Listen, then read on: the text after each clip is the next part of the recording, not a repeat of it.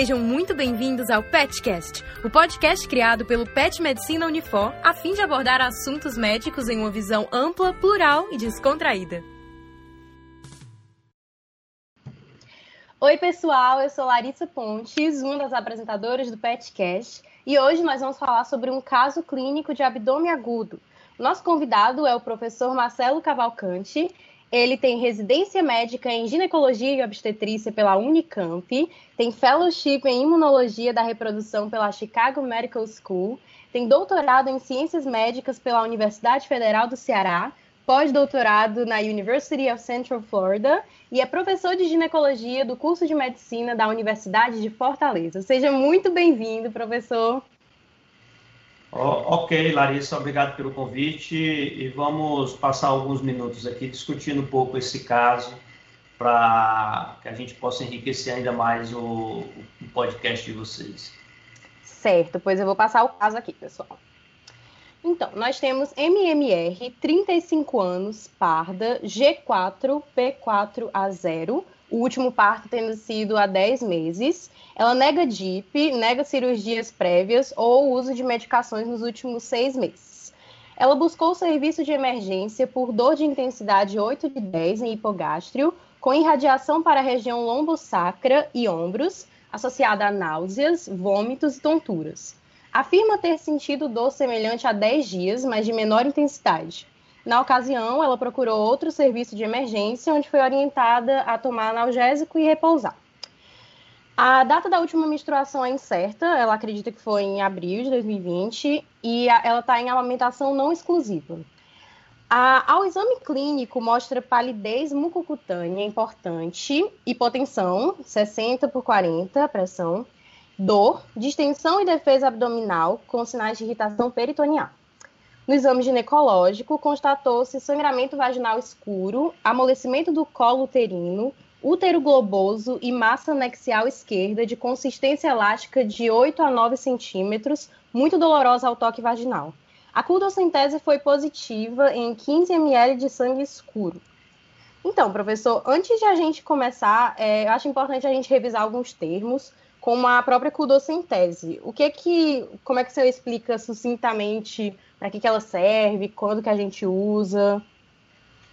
É, a, a é um procedimento que a gente pode lançar a mão na, na emergência, né, um procedimento feito através da, do canal vaginal, onde a gente faz o, o exame especular e faz uma punção através do fundo de saco posterior da vagina, tá? É, Geralmente, dependendo da suspeita de diagnóstico, nessa punção você pode extrair sangue, né, ou pode extrair pus. É, é um procedimento relativamente, em algumas situações, quando você tem uma ultrassonografia, você consegue identificar a presença de líquido na cavidade abdominal. E muitas vezes a gente não sabe qual é o tipo de líquido. Então, se você tiver na dúvida, e quiser dar uma, uma, uma, outra avaliação, uma melhor avaliação, você pode lançar a mão da culodocentese. Mas nem sempre é realizado, né? A gente vai discutir aqui ao longo do caso que a gente pode ter outras suspeitas, né? outros métodos complementares, outros métodos de investigação, se tiverem disponíveis na emergência, e que a gente pode é, chegar a um diagnóstico. Mas é, é, é importante o médico que está trabalhando em uma emergência saber realizar o procedimento, a indicação do procedimento, porque em, em alguma situação em que ele não tem acesso a determinados exames complementares, métodos complementares, isso pode ajudar bastante no diagnóstico. Uhum, entendi. Certo, professor. Então vamos começar a destrinchar esse caso. Como é que o senhor acha que a gente deve começar? Pronto.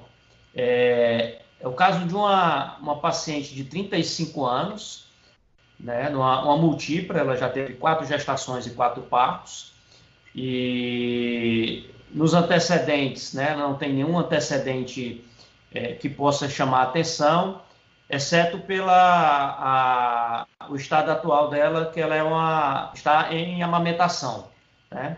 O bebê dela, o último parto, né? O bebê está com 10 meses e nesse estágio de 10 meses, geralmente a amamentação não é uma amamentação exclusiva, tá? É, já está no período de introdução de alguns alimentos da criança e não fica naqueles critérios em que a amamentação pode ser é, utilizada como um método contraceptivo. Ela precisa ser uma amamentação a livre demanda, né, amamentação exclusiva, sem nenhum outro tipo de, de, de alimento, água, chá, e a paciente deve estar em amenorreia.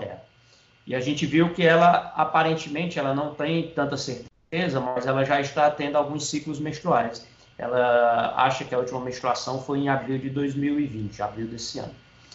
E o que chama a atenção, que é um quadro de um abdômen agudo, tá? Ela procurou a emergência com uma dor intensa, né, que vem é, é, gradativa, ela vem aumentando essa dor. A gente não tem disponível é, qual era o grau de intensidade dessa dor dela há 10 dias atrás, mas ela já havia procurado um serviço com um quadro de dor semelhante e que essa dor foi evoluindo, ela foi se agravando, foi piorando a intensidade da dor, e hoje ela tem essa dor de 8 em 10, né? Então, uma dor realmente que merece um, um, uma grande atenção. É, associada à dor, ela tem alguns sintomas como náusea, vômito e tontura.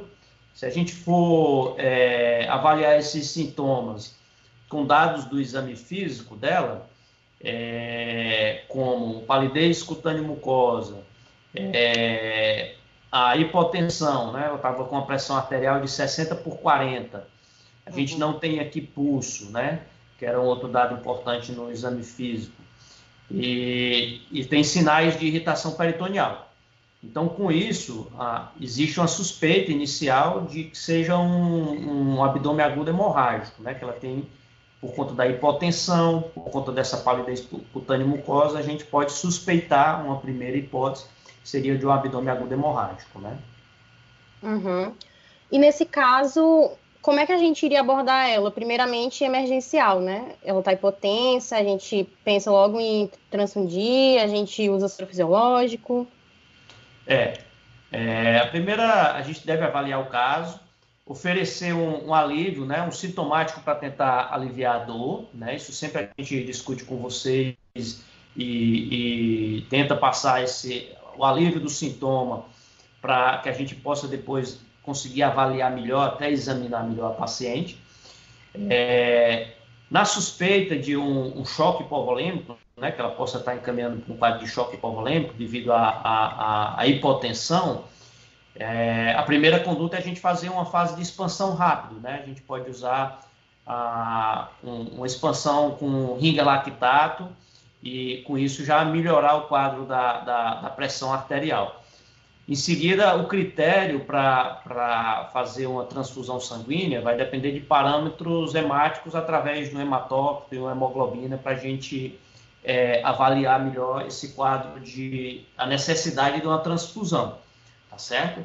Uhum. É, aparentemente, ela, ela deve ter, pelo quadro né, e pela hipotensão, deve ter tido um sangramento razoável e possivelmente, talvez, ela vá precisar mesmo de uma hemotransfusão. Mas isso é bom que a gente confirme através de, de uma dosagem do hematócrito e hemoglobina dela. É, e, e, se ela vai responder ou não a essa expansão inicial com a infusão de ringue lactato, por exemplo. Uhum. E professor, no caso, eles terem dado analgésico e repouso para ela não foi correto, então, porque não solicitaram nenhum exame, o que, que a gente devia Na, ter feito? Você está falando da primeira avaliação há 10 dias. Pois é. Tá. É, o que a gente observa muito né, em atendimento de emergência, às vezes aquele atendimento corrido, é que alguns colegas, infelizmente, eles não se atêm a, a, a pequenos detalhes, principalmente em mulheres em idade reprodutiva, tá? É, o que a gente vê é uma mulher de 35 anos, em idade reprodutiva, que não estava utilizando um, um método contraceptivo eficaz.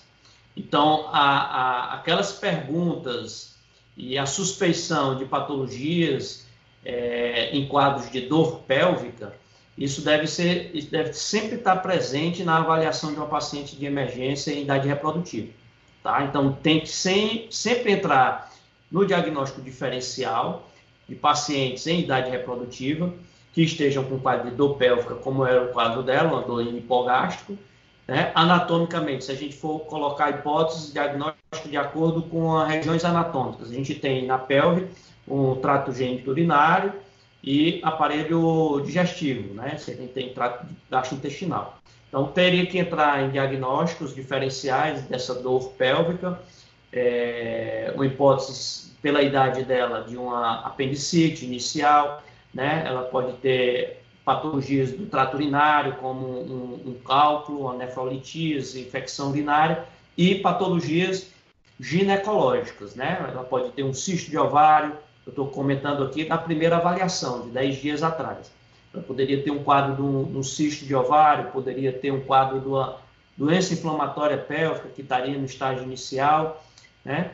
E a suspeita, que leva depois do desfecho do nosso caso, de uma gravidez. Né? Ela poderia estar grávida. Né? A, a, o risco dela engravidar por não estar utilizando um método contraceptivo eficaz é um risco alto.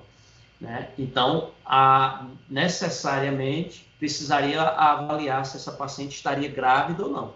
Então, no mínimo, para avaliação da gravidez, através de um exame simples, rápido, pode ser um, um, um TIG, né? um teste urinário, uma fitinha urinária, né?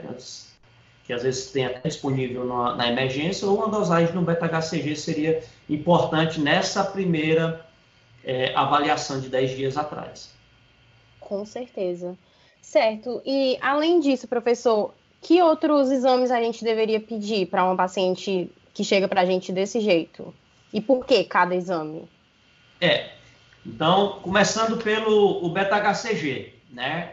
A, o beta-HCG a gente vai é, dar um diagnóstico de gravidez e uma possibilidade, uma hipótese de diagnóstico no caso de um abdômen agudo hemorrágico seria uma gravidez ectópica, tá? É, ela teria essa dor há 10 dias atrás, em que ela já poderia estar com essa gravidez ectópica, mas era uma gravidez ectópica possivelmente não rota. E aí essa evolução de 10 dias evoluiu para uma gravidez ectópica rota e aí ela passou a ter esse quadro de, de, de abdômen agudo hemorrágico. É, ela não tem histórico de trauma, que seria outras possibilidades de abdômen agudo hemorrágico. É, você ter algum sangramento espontâneo né, para a cavidade abdominal na idade da paciente, em pensar alguma coisa de, de, de aneurisma roto, né, nessa idade é pouco frequente. Tá? É, inicialmente, a gente precisa avaliar através da, de um hemograma, tá? Aqui o quadro está bem sugestivo de um abdômen hemorrágico por conta da hipotensão. Mas caso ela tivesse com a pressão arterial normal, entraria no leque de, de diagnósticos outras causas, como comentei anteriormente, causas como apendicite, como alguma causa urinária, e aí a gente abriria também as opções de exames complementares, como a ultrassonografia, né, ultrassonografia abdominal, é, e no caso da maior suspeição da gravidez ectópica, o melhor ultrassom, o ultrassom que vai conseguir fazer uma avaliação mais detalhada é uma ultrassonografia transvaginal, tá? Uhum. Que depois do exame físico, como ela no toque vaginal foi observada essa massa anexial à esquerda, né? Então fortalece ainda mais essa hipótese da gravidez ectópica, tá? Se não tivesse, né, gente, para a gente enriquecer um pouco mais a discussão, se ela não tivesse esse quadro de hipotensão, fosse a dor e a massa anexial à esquerda, a, e se a gente não tivesse o resultado de um beta-HCG positivo, poderia se suspeitar de, de algum cisto de ovário, mas aqui já, já o, caso, é, se o colega tiver a suspeição da gravidez ectópica, fica um caso de fácil resolução, né? Massa anexial, beta-HCG positivo e um, uma culdocentese positiva, até que prove ao contrário, isso é uma gravidez ectópica. Às vezes você na ausência do ultrassom, você está autorizado a, a, encaminhar essa paciente para o procedimento cirúrgico, porque já dá para fechar esse diagnóstico. E o ultrassom, a ultrassonografia transvaginal, é, serve para ter essa confirmação. Tá? Entendi. Professor, uma pergunta, mais uma curiosidade, assim, que eu sempre tive. Existe uma predisposição a ter gravidez ectópica? É, gravidez ectópica, né? Numa gravidez natural, o espermatozoide vai percorrer todo aquele trajeto, né, útero, trompa, vai encontrar com o óvulo no terço distal da trompa, e onde ocorre a fertilização. E esse embrião ele já vem se dividindo e vem pela trompa até alcançar a cavidade uterina e implantar. A gravidez ectópica vai ocorrer quando tiver algum estreitamento da, da luz da trompa, ao longo desse trajeto em que o, o, o embrião está fazendo, do terço distal até a cavidade uterina. Então, a gente tem que pensar em condições que levam a esse estreitamento da trompa. Tá? Se a trompa está obstruída, essa paciente não vai engravidar. Então, a gente não teria. Se a trompa está normal, essa paciente, o embrião deve passar e implantar de uma forma adequada. Então, a gravidez ocorre quando existe esse estreitamento. Geralmente, o estreitamento ele acontece é, em situações em que a paciente tem é, um histórico de infecções pélvicas, tá? Mas muitas vezes a paciente diz: Ah, eu não, não lembro, nunca tive nenhuma infecção pélvica, porque existem quadros de doença inflamatória pélvica que são quadros é, oligoassintomáticos ou assintomáticos e que a paciente muitas vezes não vai ter um diagnóstico dessa, dessa doença inflamatória pélvica, mas ela fica com a sequela. Outra situação é quando existem alterações na, na, na, função da trompa. Né? A gente sabe que existe aquele aparelho ciliar que ajuda nessa, nessa, nesse percurso a levar o embrião do terço distal até a cavidade uterina. E se discute alguns métodos contraceptivos, principalmente métodos à base de, de progestagênios, e que podem alterar, né, a gente vê com o mecanismo de ação desses métodos contraceptivos, que são alteração do, do muco cervical, do aparelho ciliar. Então, esses métodos, existem alguns trabalhos que tentam associar um risco um pouco aumentado de gravidez ectópica com alguns métodos contraceptivos hormonais à base de progesterona. Em relação ao DIU, tá? É, o, o que pode justificar essa maior prevalência da gravidez ectópica em usuários de DIU, que mostra alguns trabalhos, seria que a usuária de DIU pode ter um, um maior risco dessa doença inflamatória pélvica, muitas vezes assintomática. Então, ela ficaria com, a, com essa sequela, né? Então, essa seria uma possível relação. É, a, a incidência de, de, de, gravidez ectópica, de uma forma geral, ela fica em torno de, de 2 a 3% de todas as gestações. E o maior fator de risco para uma paciente ter uma gravidez ectópica é o antecedente de gravidez ectópica. Tá? Então, se a paciente já tem um histórico de gravidez ectópica, é, ou que ela foi operada, ou que ela fez um tratamento conservador, é, e ela engravida novamente, a gente tem que ficar muito atento no início da gestação para ter o diagnóstico da gravidez intrauterina, porque essa paciente ela tem um risco muito grande de ter uma nova gravidez ectópica, tá? É, uhum. Em relação ao tratamento, né? Não sei se, é, se tu ia fazer algum questionamento em relação a isso. Essa paciente, especificamente do caso, ela tem uma indicação de tratamento cirúrgico, não, não tem nenhuma outra opção para essa paciente. Ela está tendo um sangramento ativo, é uma gravidez ectópica rota, então ela está tendo esse sangramento ativo, o sangramento está comprometendo hemodinamicamente a paciente, então ela precisa ir para uma cirurgia de urgência, onde possivelmente vai ser removido a trompa da paciente, tá certo? A trompa é o, o local mais frequente da gravidez ectópica, tá?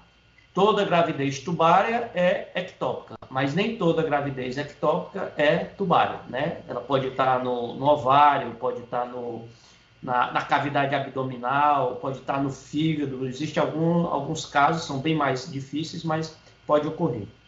Então, especificamente nessa situação, a indicação é cirúrgica, tá?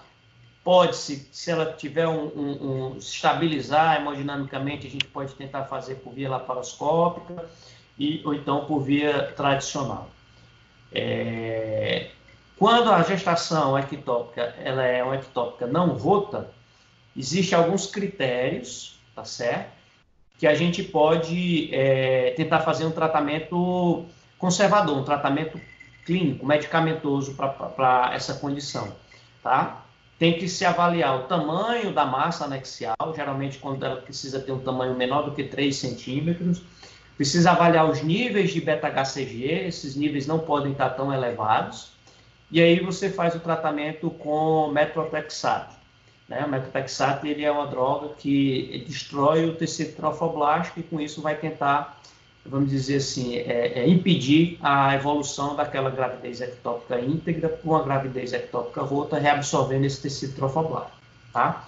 Mas aí a gente tem que ficar atento nesses critérios tá? os critérios para a indicação de um tratamento conservador. E quando é uma gravidez ectópica íntegra, que não tem indicação para fazer um tratamento clínico, e ela é submetida a um tratamento cirúrgico, pode-se tentar uma cirurgia conservadora. Tá? Ao invés de remover a trompa da paciente, a gente pode fazer só uma salpingotomia, né? você fazer uma abertura da, da, da trompa, retirar todo aquele o saco gestacional com tecido trofoblástico e deixar aquilo aberto, ou você pode fazer uma reconstituir a anatomia da trompa.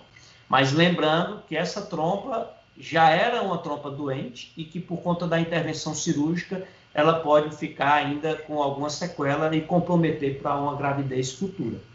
Tá certo? Uhum. Então, esses são algumas dicas, alguns detalhes que a gente tem que ficar atento. E, professor, é, o senhor já teve muitos casos de gravidez ectópica em consultório ao longo dessa carreira? Sim, é, é, é bem frequente, é o que eu te falei, em torno aí de 3%, e as pacientes que já têm um antecedente de gravidez ectópica ficam em torno de 30%.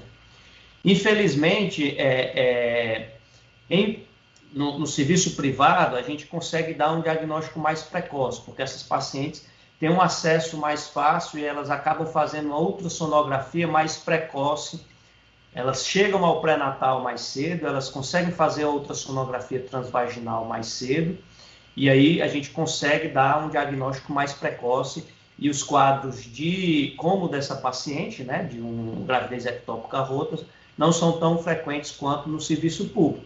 Infelizmente, no serviço público, essas pacientes têm uma dificuldade de acesso ao pré-natal, têm uma dificuldade de acesso à realização de uma ultrassonografia no início da, da gestação e acaba muitas vezes chegando à emergência em situação como essa de uma, uma gravidez ectópica rota, que é bem grave. Como a, a, eu trabalho com reprodução, reprodução humana, é, Existem algumas situações, por exemplo, de pacientes que tiveram o histórico de gravidez ectópica, acabou perdendo a trompa e elas às vezes precisam de uma, de uma reprodução assistida para engravidar, tá? E como a gente sabe que muitas vezes quando um, um, uma doença inflamatória pélvica acomete uma trompa, o risco dela ter a outra trompa com sequela também é grande. Então, muitas vezes essas pacientes, elas, ou porque tem uma outra trompa obstruída, outra trompa já doente, ou porque tem um receio de, de ter uma nova gravidez ectópica, às vezes elas nos procuram para engravidar pelo método de reprodução assistida, para que a gente dê uma certeza que ela não engravide, não tenha uma nova gravidez ectópica. Mas existem relatos de pacientes que engravidam mesmo por técnicas de reprodução assistida, como a fertilização in vitro, que quando a gente faz a transferência dos embriões, a gente faz é, acompanhado com a ultrassonografia. A gente sabe precisamente onde a gente vai depositar esses embriões. Sendo que após a transferência dos embriões, esses embriões, ninguém sabe se ele vai realmente implantar naquele local que a gente colocou. Então, é mais difícil, é mais raro acontecer, mas mesmo por fertilização in vitro, existem casos que a paciente acaba engravidando na trompa, né? Acaba tendo um quadro de gravidez ectópica. Aquele embrião que a gente é, depositou na cavidade uterina, caprichosamente ele acaba indo, fazendo aquele caminho de volta e se implantando na trompa, geralmente no terço mais proximal da trompa. Tá? Então, isso é só uma, uma, curiosidade e que também nos chega no consultório e que a gente acaba tendo que esclarecer essa condição para o paciente. Uhum. Tem que ter muito tato, né, professor, para abordar um paciente assim, para falar que a gravidez é ectópica, para falar que talvez tenha que retirar uma trompa. É, e, e muitas vezes, assim, é, chega às vezes as pacientes que tiveram algum tratamento mais conservador e essas pacientes acreditam que o tratamento conservador resolveu totalmente o problema, inclusive o problema da trompa dela, tá? Às vezes fica difícil dela aceitar que essa trompa é uma trompa doente, tá? E que ela ainda permanece com esse risco de ter uma gravidez ectópica. Ela acha que se fez o tratamento conservador e resolveu o problema, está resolvido o problema e ela não tem esse risco para uma próxima gestação.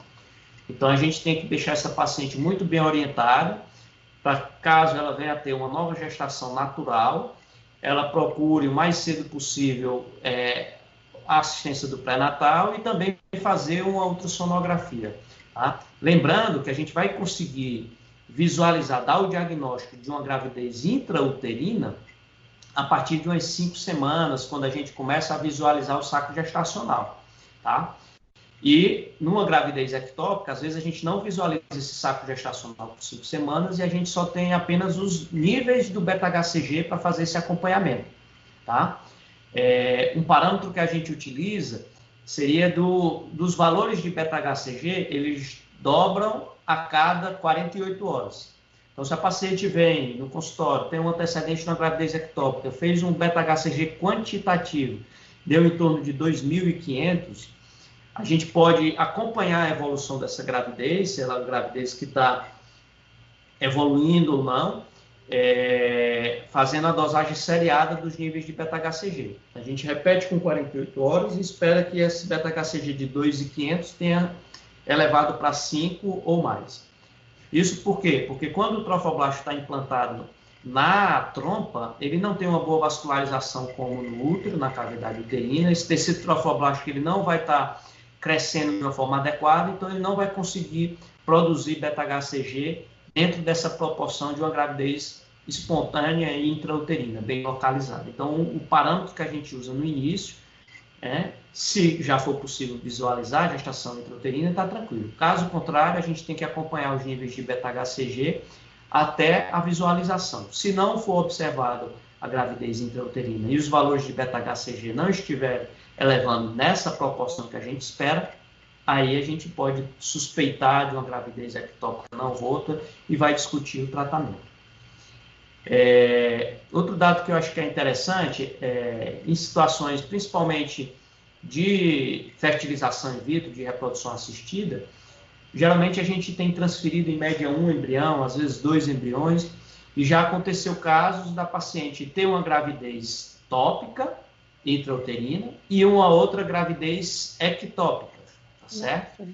E isso é um diagnóstico muito difícil de ser dado, tá? Porque você está ali acompanhando. Vamos dizer, ah, a gente transferiu dois embriões para essa paciente, mas no ultrassom, a gente visualiza um saco gestacional, tem um beta-HCG positivo, e aí você fica tranquilo, porque nem sempre a paciente vai engravidar de gêmeos, né? Ela tem a possibilidade de não engravidar, de engravidar de um e de engravidar de dois. E aí, no caso, a gente identifica o, um primeiro embrião, né, o saquinho gestacional e tudo, mas a paciente tem aquela ectópica lá. Então, é realmente muito difícil. Os parâmetros do beta-HCG para a gente acompanhar numa situação como essa também fica difícil, a gente não tem um parâmetro, porque ela vai ter um beta-HCG elevando, elevando por conta da gestação intrauterina, e tem duas gestações, então isso já altera esses parâmetros. Então, muitas vezes, é, é, um ultrassom tem que ser um ultrassom bem detalhado, né? E às vezes vai, você vai suspeitar do diagnóstico se a paciente começar a ter uma evolução. Então, é um diagnóstico que às vezes é mais tardio, numa situação em que você tem uma gravidez tópica junto com ectópica, tá? Isso é, é raro de acontecer, mas a gente já teve esse diagnóstico na clínica e que felizmente a gente conseguiu dar um diagnóstico antes de ter a ruptura da ectópica e instituir o tratamento. nesse caso tem que ser um tratamento cirúrgico, porque se você fizer o tratamento com metatrexato, ele vai acometer a gravidez que está tópica, tá? Então você vai fazer um tratamento cirúrgico no início daquela gravidez, mas na maioria das vezes é muito bem sucedido. Uhum, entendi. Foi certo, professor. Muito obrigada por essa discussão riquíssima e aprendi muita coisa. Acho que os nossos ouvintes também devem ter aprendido muita coisa. O senhor quer falar mais alguma coisa? Dar uma mensagem final para a gente?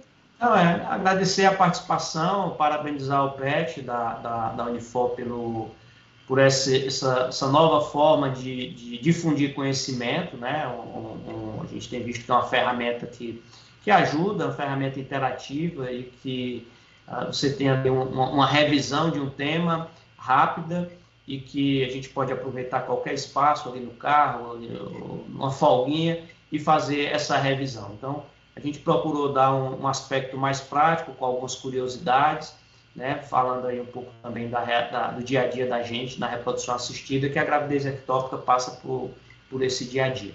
E lembrar a todos né, que estiverem atendendo na, na, em emergência, dor pélvica, né, abdômen agudo, independente se é hemorrágico ou não, mas a paciente que está com a dor pélvica em idade reprodutiva, sempre, sempre peça um beta-HCG. Né? Você nunca vai se arrepender de ter pedido um beta-HCG.